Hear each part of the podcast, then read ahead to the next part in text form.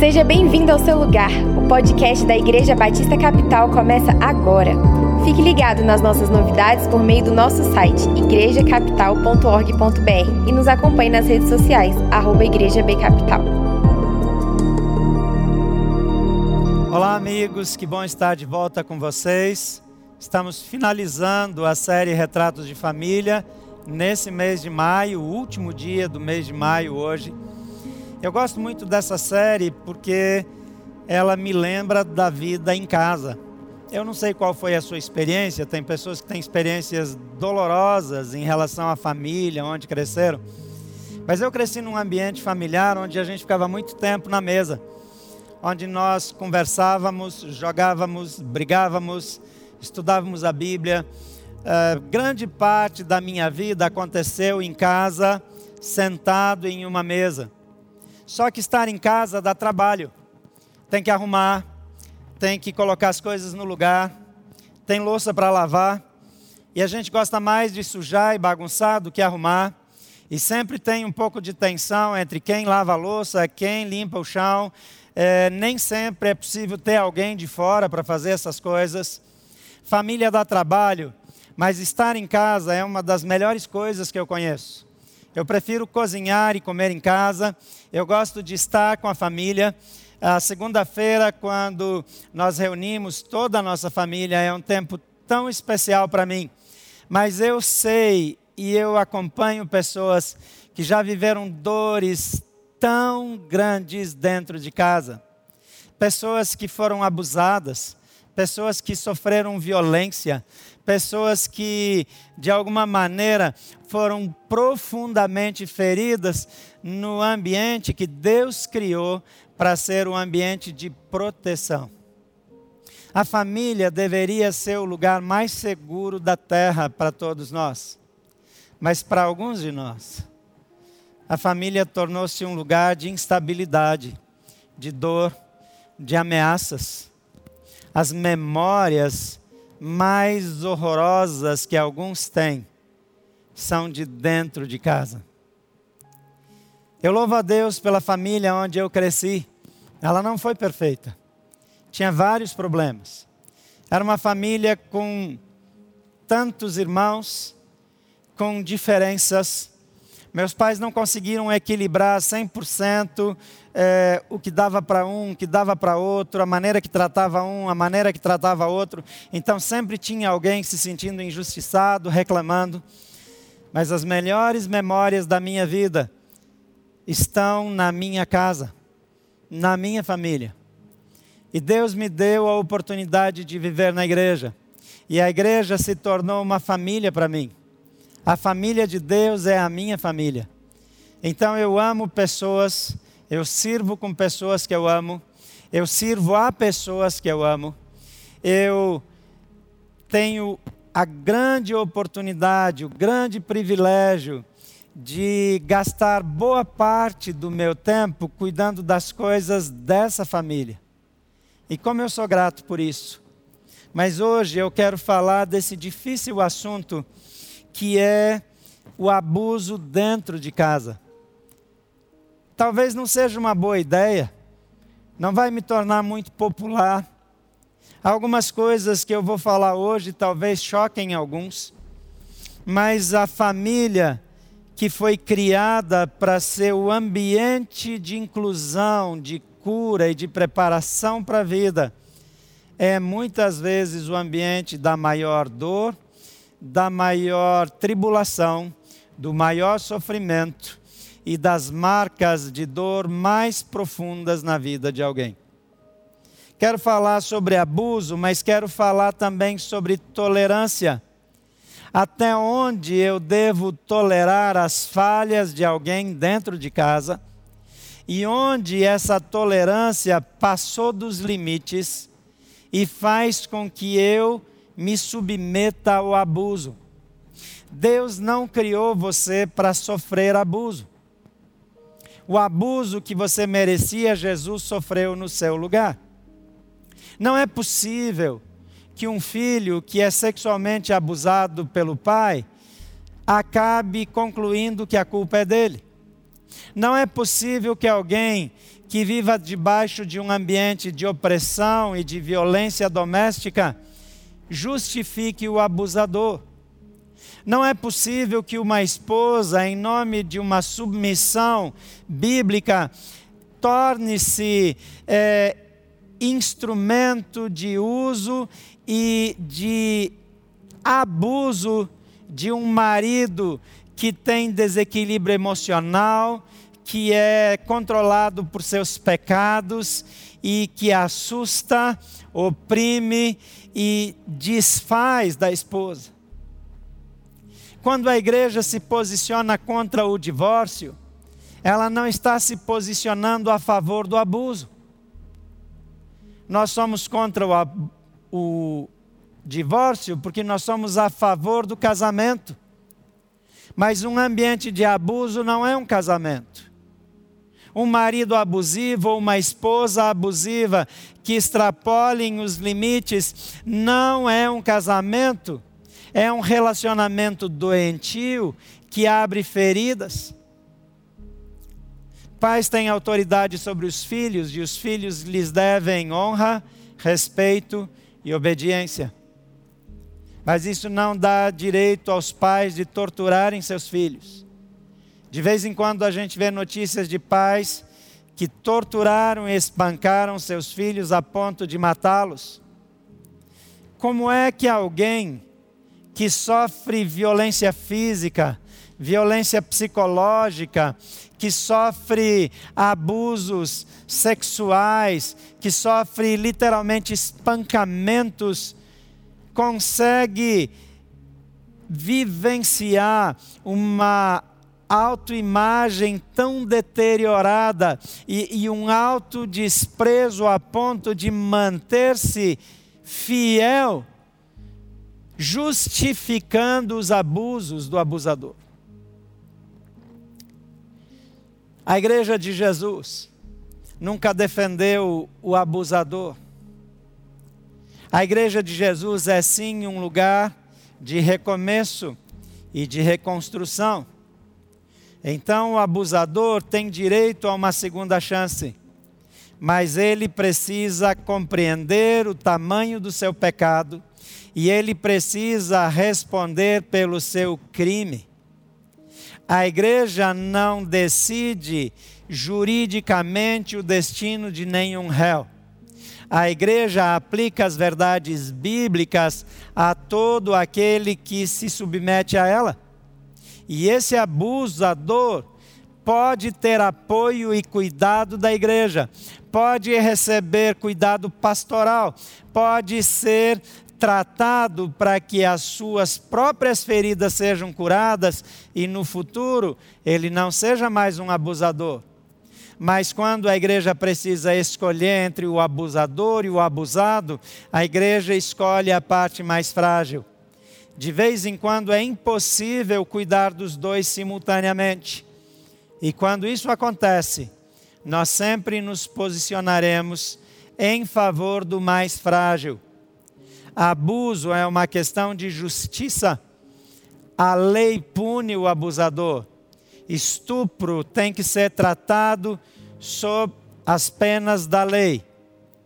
Mas Jesus orou por aqueles que abusaram, que o ultrajaram, que o expuseram e pediu perdão por eles. Deus pode restaurar um abusador e transformá-lo num protetor dos mais frágeis. Deus pode tirar alguém de uma vida de crimes e fazer dele um referencial do bem. Mas a igreja não defende o abuso. A igreja ajuda o abusador a tornar-se uma pessoa melhor. Mas a igreja sempre estará ao lado dos mais frágeis para protegê-los, para ser a mão de Deus, a voz de Deus, o abraço de Jesus na vida daqueles que sofrem. Infelizmente, grande parte dos abusos acontecem dentro de casa. Lamentavelmente, nessa igreja, tem mulheres que têm maridos opressores, Mas também tem maridos que têm esposas opressoras. Tem filhos que têm pais opressores. E também tem pais que têm filhos opressores. Já foi o tempo em que a única possibilidade de opressão era dos pais para com os filhos ou do marido para com a esposa. Hoje existem esposas opressoras, pais opressores, mas também tem pais oprimidos pelos filhos. Alguns filhos são manipuladores diabólicos e são capazes de extorquir, de oprimir e, e, de destruir a vida dos pais. E de vez em quando a gente vê filhos que assassinam os próprios pais por causa das suas tendências psicopatas. Em Gênesis, no capítulo 19, versículo 30 a 38, tem um recorte da vida de Ló, sobrinho de Abraão. Eu quero lembrar um pouquinho você de quem é Ló. Ló não cresceu com os seus pais, ele cresceu com o seu tio Abraão. Eu não sei quais eram as expectativas de Ló. Talvez em algum momento Ló tenha se sentido filho de Abraão.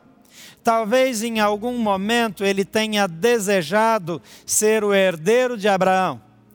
Mas a Bíblia diz que enquanto ele andava com Abraão, ele viu Abraão enriquecendo e ele próprio enriqueceu.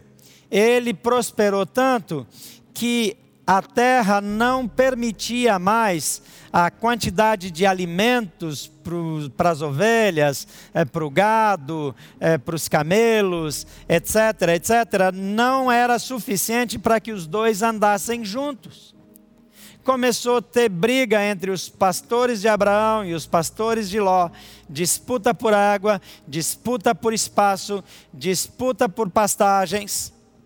Então Abraão chama Ló e diz: Olha, a convivência se tornou difícil porque tanto eu quanto você crescemos demais. Então vamos fazer o seguinte: você pode escolher a direção que você quiser. Escolha os campos mais verdes, escolha a região mais promissora. E o que você escolher, eu vou na direção contrária, e assim a gente abre espaço na terra para que você continue crescendo e eu continue crescendo. Se Ló teve traumas nesse processo, eu desconheço. Se as expectativas dele foram frustradas, a Bíblia não registra, mas é possível que alguma tenha sido frustrada. Pode ser que essa separação o feriu, eu não sei. Mas eu sei que Ló se tornou uma pessoa passiva. E a passividade, ela cria o ambiente perfeito para o desenvolvimento do abuso. A passividade é totalmente diferente da tolerância e do perdão, da compreensividade. Pessoas passivas tornam-se alvo fácil e estimulam aqueles que têm um espírito abusador. E Jó, ele, Ló, perdão, ele vai morar numa cidade chamada Sodoma. O próprio domicílio do abuso. Os homens daquela cidade eram abusadores. As pessoas daquela cidade eram sexualmente pervertidas. Homens, mulheres, eles tinham práticas sexuais que Deus abomina. Certa ocasião, anjos visitam Ló. Eles vêm para proteger a vida dele e da sua família. E eles ficam, eles vêm como homens normais, e eles ficam na praça e dizem que vão dormir lá, e Ló os protege, e Ló abandona a sua passividade naquele momento, e Ló os impulsiona a entrarem e aceitarem a hospitalidade na sua casa porque ele sabia que alguém que ficasse na praça seria provavelmente morto, mas somente depois de ser sexualmente abusado pelos homens daquela cidade. Quando eu vejo Ló insistindo com os anjos para levá-los para dentro da sua casa, eu não vejo um homem passivo. Quando eu vejo Ló diante de Abraão, escolhendo o melhor da terra, eu não vejo um homem passivo, eu vejo um homem ativo. Eu, se fosse Ló, e meu tio, que me protegeu, que me ajudou a enriquecer, que cuidou de mim, me dissesse para escolher para onde ir e escolher a melhor parte da terra para que eu fosse naquela direção e ele oferecesse para ir na outra direção, pela minha índole, eu diria: de forma alguma. Você é mais velho, você é o meu tio, tudo que eu tenho veio de você, por favor, faça você a escolha, e eu irei na outra direção. E se ele me forçasse a escolher, eu escolheria o menos bom para deixar o melhor para ele. Mas Ló não fez isso. Ló pensou em si. Ló viu as campinas verdes, ele olhou na direção, viu os vales, ele olhou na direção de Sodoma e ele escolheu aquilo que ele julgou melhor para si. Se ele não foi passivo na escolha, ele não foi passivo diante dos anjos que queriam dormir na praça, porque para ele eram simplesmente viajantes. Como que eu posso afirmar que Ló foi um homem passivo? A passividade de Ló talvez nunca tenha se aplicado à vida financeira. Tem pessoas que são extremamente ativas, até agressivas nos seus investimentos, mas que são passivas nos valores morais e nos valores espirituais. Olha para mim nesse momento. Talvez você seja líder na sua família. Talvez você tenha inspirado seus filhos a estudarem muito, a serem os melhores alunos. Talvez você tenha acumulado uma boa quantidade de bens por causa da sua atitude positiva, por causa da sua capacidade administrativa e por causa das suas qualificações pessoais. Mas talvez você tenha sido passivo no introduzir o Evangelho.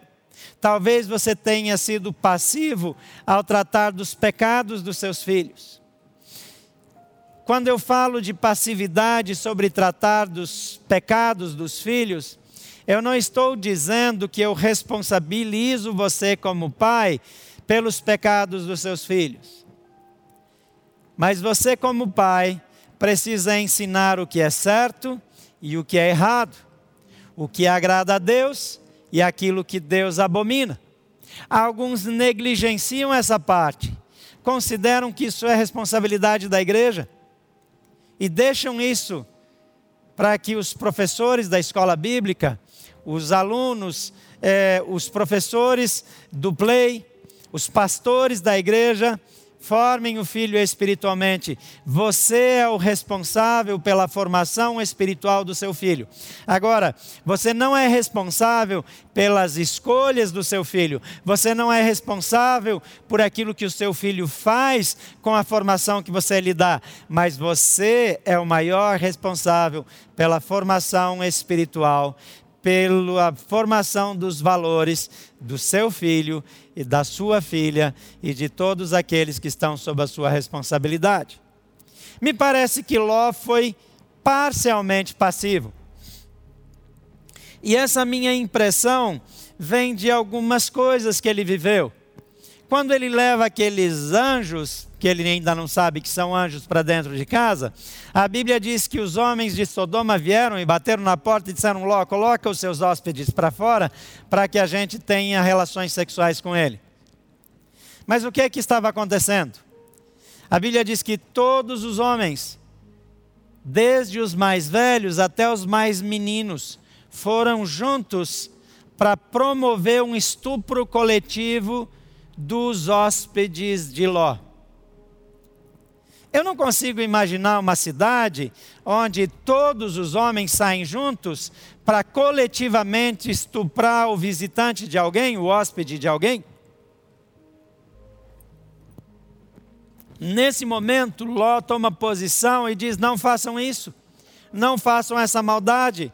Eles estão debaixo do meu teto, debaixo da minha proteção. E os homens o ameaçam de volta e dizem: Nós te recebemos como estrangeiro outro dia, agora você quer ensinar para a gente como a gente vai viver? Coloca eles para fora ou nós vamos fazer pior para você, pior com você do que com eles. E aí eu tenho a minha primeira surpresa.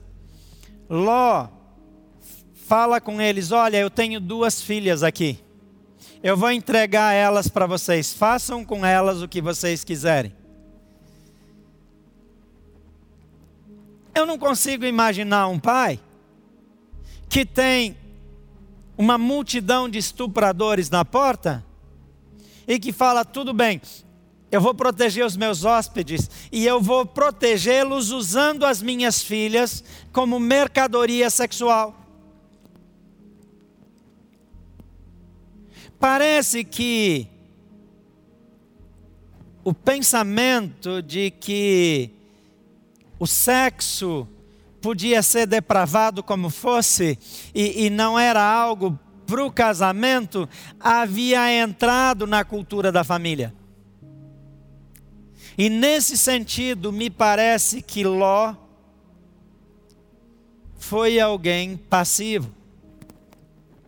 Se a cidade era como era, se Ló havia andado com Abraão e havia aprendido sobre Deus, porque ele ficou morando naquela cidade com aquele sistema de valores, o que leva Ló a tomar a decisão de se estabelecer, de se erradicar e de construir a vida numa cidade como essa?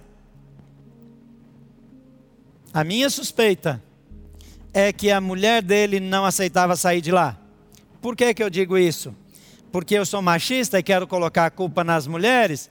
Não, eu acho que a mulher dele tinha domínio sobre ele. Que ele era passivo em relação a isso. Porque quando os anjos tiram eles e alertam eles para não olhar para trás, aquela mulher está tão apegada àquela cidade, aos hábitos que ela tem, aos benefícios que ela tem, ao estilo de vida que ela tem, que ela quer voltar e quando ela olha para trás, ela morre. A passividade às vezes surge num esforço para manter a paz. Às vezes ela surge num esforço para não ter problemas. Mas eu não quero falar sobre passividade especificamente, eu quero falar sobre tolerância. Tolerância vem de Deus. Tolerância significa que eu aceito a pessoa como é e eu a amo como ela é, eu convivo com ela como ela é e eu espero o tempo necessário para que ela mude, cresça e se torne quem ela precisa se tornar. Isso é tolerância. Mas quando é que a tolerância se torna passividade? Quando é que a tolerância deixa de ser tolerância para se tornar abuso e submissão ao abuso, quando é que o intolerável se torna tolerável e eu continuo achando que é mera tolerância?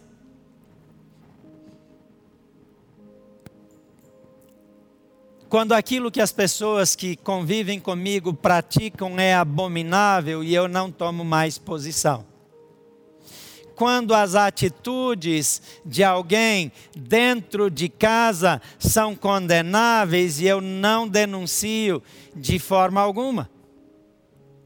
Quando eu não confronto mais o pecado daqueles que cometem abusos dentro de casa. Quando eu não tomo as atitudes necessárias para mudar as circunstâncias.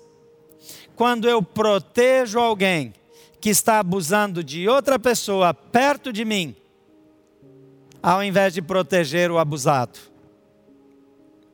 Então a minha tolerância tornou-se intolerável e eu, de vítima, me tornei cúmplice. No versículo 30 até o versículo 8 diz que Ló partiu de Zoar com as suas duas filhas e passou a viver nas montanhas porque tinha medo de permanecer em Zoar. Observe aqui, porque as minhas suspeitas. Ele sai de Sodoma, a mulher apegada a Sodoma morre. Ele está em Zoar. Ele não gosta do comportamento das pessoas de Zoar. Então ele sai de lá. Por que não saiu de Sodoma? Porque foi passivo. Agora, ele não gosta do comportamento dos homens de Zoar. E então ele leva suas filhas e vai morar numa caverna. Mas olha que situação dramática. Um dia, a filha mais velha disse à mais jovem: Nosso pai já está velho e não há homens nas redondezas que nos possuam. Na linguagem bíblica, ela está dizendo: Não tem homens aqui perto para terem relações sexuais conosco. Cultura de Sodoma saiu com elas para onde elas foram. Elas saíram de Sodoma, mas Sodoma não saiu delas. Então, o texto continua: Vamos dar vinho a nosso pai, e então nos deitaremos com ele para pres preservar a sua linhagem. E naquela noite deram vinho ao pai. E a filha mais velha entrou e se deitou com ele. E ele não percebeu quando ela se deitou, nem quando se levantou. No dia seguinte, a filha mais velha disse à mais nova: Ontem à noite deitei-me com meu pai Vamos dar vinho também esta noite, e você se deitará com ela, para que preservemos a linhagem de nosso pai.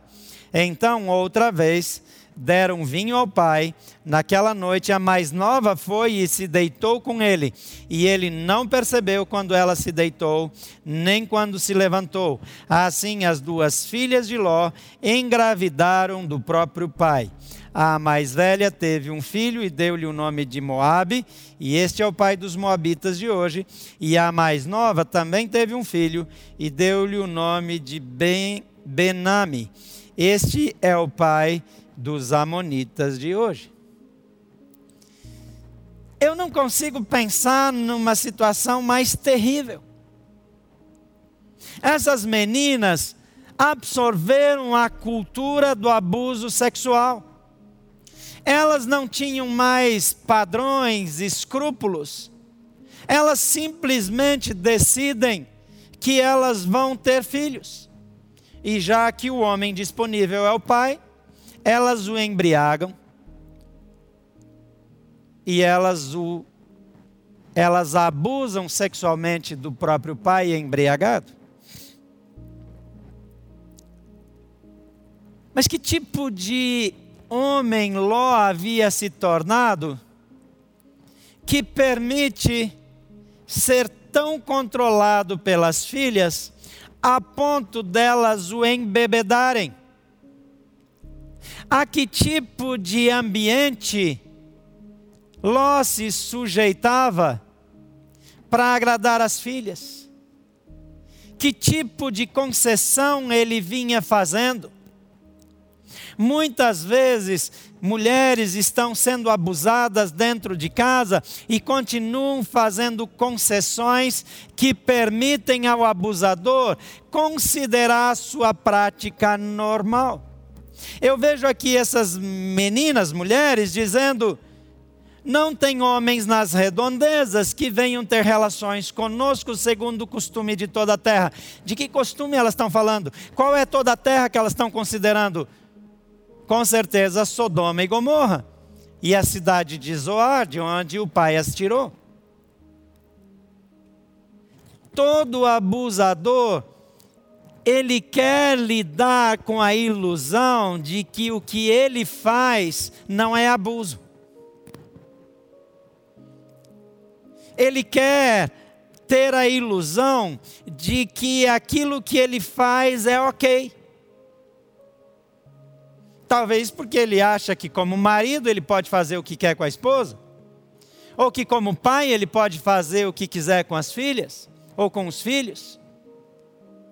Mas não importa se o abuso vem do homem, da mulher, dos filhos, Deus nos criou e Deus nos amou e Deus nos preservou. E Deus espera que nós sejamos pessoas respeitosas e pessoas que sabem o valor que têm. Quando Deus estabelece que nós devemos amar ao próximo, ele diz: amarás ao teu próximo como a si mesmo. Amar-se a si mesmo é saber que eu mereço respeito. Amar a mim mesmo não é me tornar uma pessoa egoísta, mas é entender que existem limites de tolerância e que ninguém pode ultrapassar essa linha. E se ultrapassar, eu vou impedir. E se eu não tiver forças para impedir, eu vou denunciar para quem pode impedir. O problema é que as pessoas abusadas têm a sua personalidade deformada, a sua autoestima achatada. Alguns abusadores têm uma habilidade de manipulação tão grande que o abusado se torna ativo no processo de abuso. Essas filhas de Ló manipulavam o pai. Elas manipularam o pai a ponto de usá-lo, de usar o corpo delas para executar os planos que na cabeça delas eram planos necessários e justificáveis.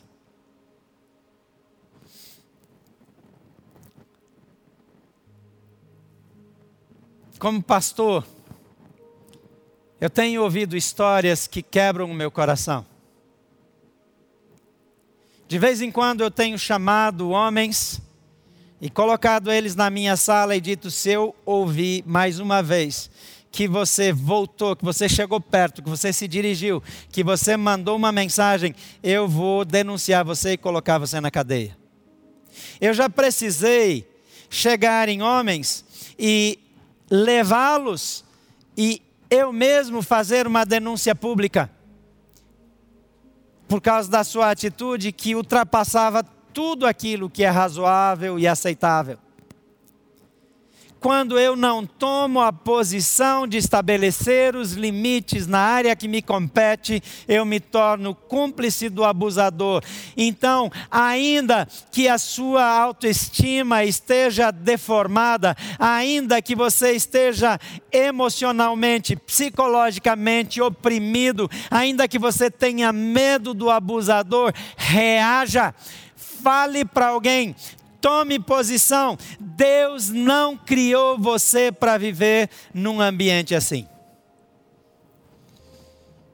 É bem verdade que nem todo abusador é um abusador sexual. E algumas pessoas não percebem que suas posições são abusivas. São casos mais brandos, são casos mais leves. A doença do abuso não se aprofundou tanto. Se alguém olha para você e diz: Eu me sinto abusado com o que você fala, não estou dizendo para você acolher isso como uma verdade, mas eu aconselho você a buscar ajuda e verificar se não existe um risco real de você estar ultrapassando os limites. Gente merece respeito. As pessoas foram criadas à imagem e semelhança de Deus, e pessoas criadas à imagem e semelhança de Deus serão protegidas por Deus. E se você desrespeitar aquilo que Deus estabelece, ele se levantará contra você, seja agora ou seja depois. Mas a minha preocupação é que a complacência facilmente nos leva à paralisia, que produz o ambiente adequado para os avanços do abusador.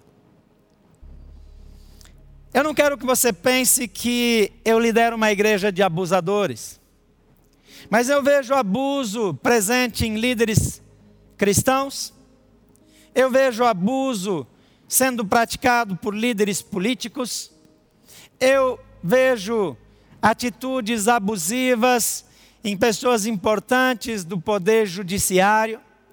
Eu vejo abusos acontecendo dentro e fora de casa. Mas não se iluda, a igreja não está imune. Nós precisamos assumir a responsabilidade de lutar contra todo e qualquer tipo de abuso. Mas cuidado, pessoas que sofreram abuso, às vezes se tornam pessoas tão agressivas que no combate do abuso tornam-se abusivas. Passam a acusar levianamente, passam a ser controladas e movidas pela sua dor e não pela razoabilidade. Existem pessoas que abusam acidentalmente, que precisam de ajuda e de cuidado, e existem abusadores que precisam da cadeia. Saber a diferença é a primeira coisa que eu preciso saber se eu quero ajudar aqueles que sofrem abuso. Eu já mencionei que boa parte das pessoas que cometem abusos foram também abusadas. O abuso que eu eventualmente sofri não me autoriza a abusar outras pessoas. O abuso que eu falo não é exclusivamente sexual, nós temos um ambiente familiar, doméstico, de abuso sexual. Onde passividade, onde deixar-se manipular, tornou-se ferramenta útil na vida de duas mulheres que desenvolveram a cultura de abuso na cidade talvez mais abusiva daquela época. Nós nos revoltamos quando nós ouvimos falar de abuso sexual. Nós nos revoltamos quando vemos aquelas cenas de estupro coletivo quando pessoas que têm dinheiro drogam meninas em ambientes é, feitos especialmente para atrair e, e enganar meninas desavisadas. Nós nos revoltamos quando nós vemos a escravidão sexual, o tráfico humano. Mas às vezes, as nossas atitudes são também atitudes de dominação, onde aquilo que nós queremos é mais importante do que o que é certo e do que é errado. Eu oro a Deus para que você não seja uma pessoa que esteja caindo, que esteja escorregando e mesmo que de modo amador esteja começando a abusar, o seu direito cessa onde começa o direito do outro. Nunca impõe a sua vontade, nem na sua vida sexual com sua esposa, com seu marido, nem nas suas atitudes como líder, nem nas suas decisões. Equilíbrio e sabedoria nos preservam dessa desse rótulo tão negativo, tão nefasto. E eu não quero com essa palavra encorajar filhos que têm pais que não permitam que, ele, que não permitem que eles façam coisas erradas, que os acusem de abusadores. O seu pai é responsável pelo seu bem-estar. Se ele não cuidar de você, ele está em pecado ele não permitir e não abençoar que você faça coisas que irão destruí-lo, faz dele um herói e não um abusador. Mas a maneira como eu digo não, a maneira como eu me imponho, pode sim ser uma maneira abusiva. Cuidado.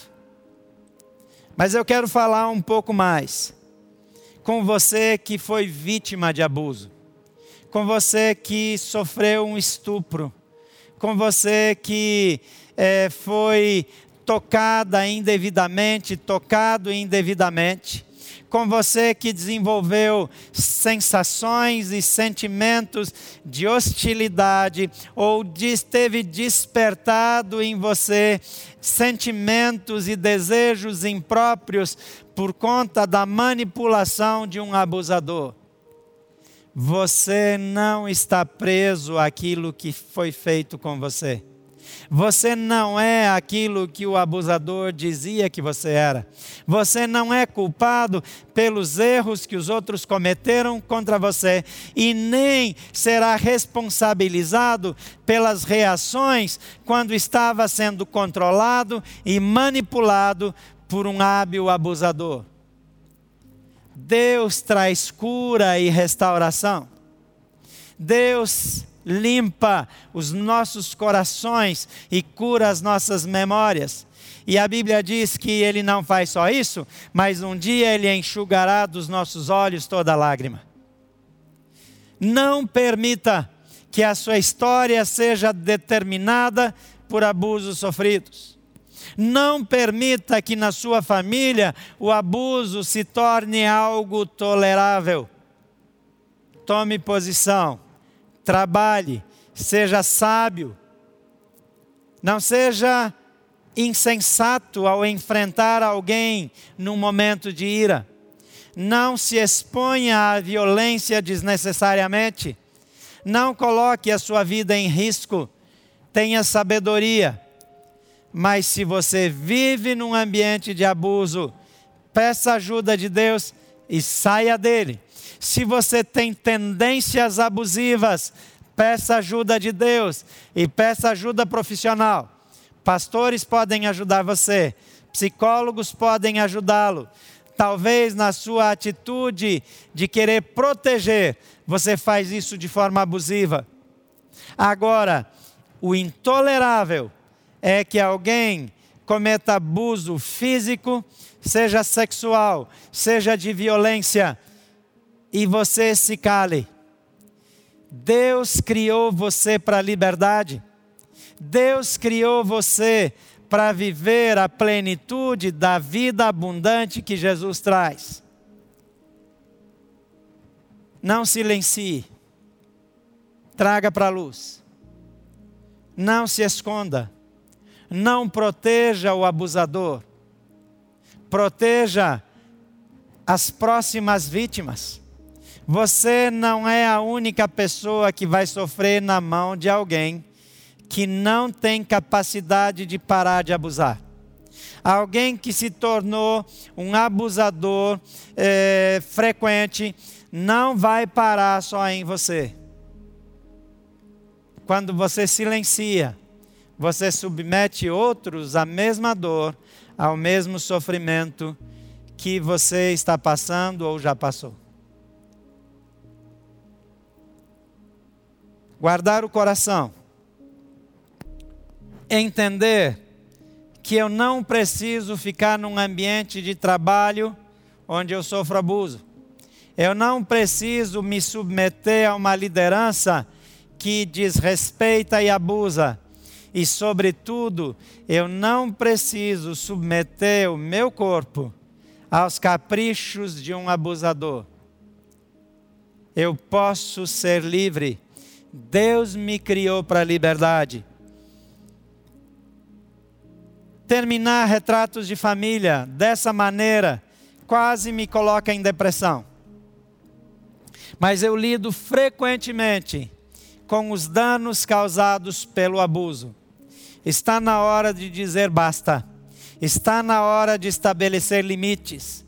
Está na hora para virar para alguém, ainda que seja uma pessoa que você ama, e dizer: desse ponto não vai passar.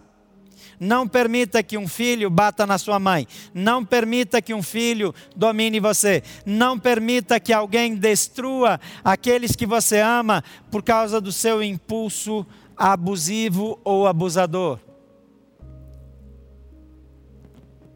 Por mais que seja difícil, por mais que doa no seu coração de pai, por mais que doa no seu coração de esposa, por mais que doa no seu coração de marido, por mais que doa no seu coração de filho, tenha coragem de fazer a coisa certa. Não destrua alguém por causa das suas falhas. Não permita que as ideologias é, desse tempo é, façam você qualificar alguém que não é abusador como abusador, mas também não feche os olhos para a verdade. Seja firme, seja forte, o Senhor é contigo. Jesus prometeu que estaria sempre conosco.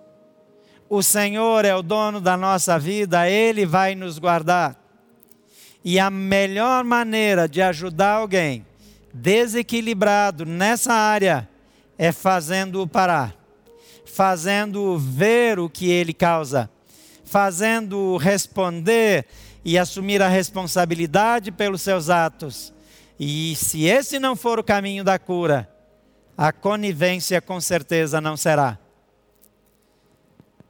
Ló saiu do ambiente de abuso, mas o ambiente de abuso continuou dentro dele. E ele continuou vivendo e sendo abusado. Como você quer viver? A Bíblia diz que Jesus morreu e sofreu para que você não precisasse passar por isso. Se você está me ouvindo e você não faz parte de uma comunidade de fé, esse é o primeiro lugar onde você deve ir. Procure líderes que possam ajudá-lo. Se você está sendo estuprado, espancado, se não tem outro caminho, procure a polícia, mas não fique em silêncio. Algumas pessoas dizem: Ah, mas ele só faz porque eu o irrito. Talvez você o irrite mesmo. Talvez você a irrite mesmo. Mas eu quero lembrar uma coisa: você não é responsável pelas reações da outra pessoa. Você só é responsável pelo impacto que você causa. As reações da outra pessoa são de responsabilidade exclusiva da pessoa. Nós estudamos nessa série de mensagens a história de Jefté. Jefté fez um voto insano de oferecer alguém em sacrifício, em holocausto, e quando a filha vem, ele diz: A culpa é sua, você acabou comigo. Essa é uma típica atitude de abusador. A culpa não era da filha, era dele. Quem fez o voto foi ele, quem tomou a decisão foi ele. A filha não o destruiu, ele destruiu a filha. Não aceite sobre você um jugo que não é seu. Jesus diz: Venham a mim, vocês que estão cansados e sobrecarregados, eu os aliviarei. Tomem o meu jugo sobre vocês e abandonem esse jugo. Eu oro nesse domingo para que Deus tenha misericórdia de nós. Que essa não seja apenas uma mensagem de peso de acusação, mas de alerta e de esperança.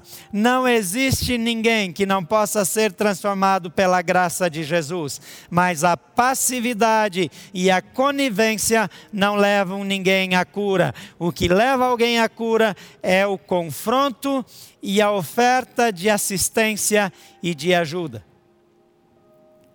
Conheço pessoas que foram abusadores e que hoje se tornaram guardiões, protetores.